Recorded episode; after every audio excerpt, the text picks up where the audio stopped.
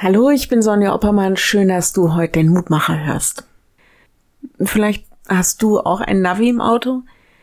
Meine Güte, was waren wir schon oft froh, dass wir ein Navi hatten. Insbesondere wenn der Verkehr sehr dicht, die Stadt unbekannt und groß oder auch einfach das Ziel völlig unbekannt war.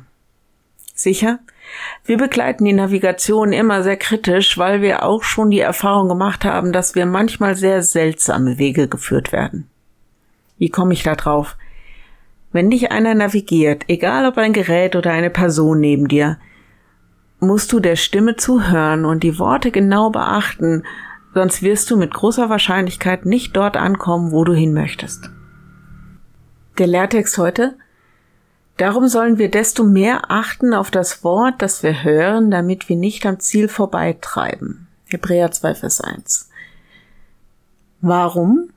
Der Hebräerbrief hält uns das permanent vor Augen. Christus ist der Höchste, der Priester, Prophet, höher als alle Menschen und Engel. Und dieser Christus, seine Gegenwart ist unser Ziel.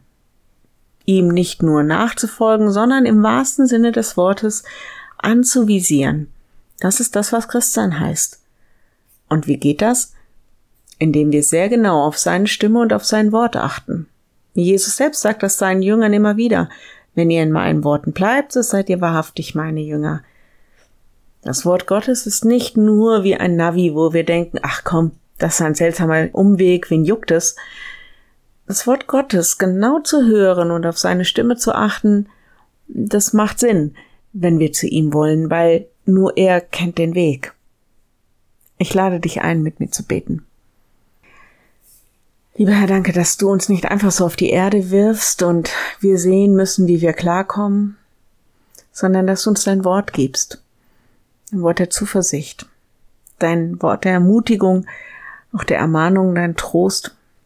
Danke für jedes Wort, das aus deinem Mund in unsere Herzen kommt. Lass uns hören und verstehen.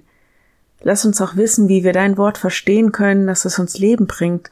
Lass uns wachsen im Glauben an dich, Herr. Wir bitten dich für alle, die dein Wort auslegen, dass du ihnen deinen guten Geist gibst, dass sie wirklich reden, was du den Menschen zu sagen hast.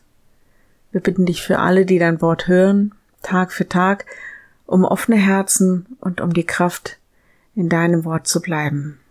Schenke uns, dass wir berührt werden durch deine Gegenwart. Amen. Morgen ein neuer Mutmacher. Bis dahin, bleib behütet. Tschüss.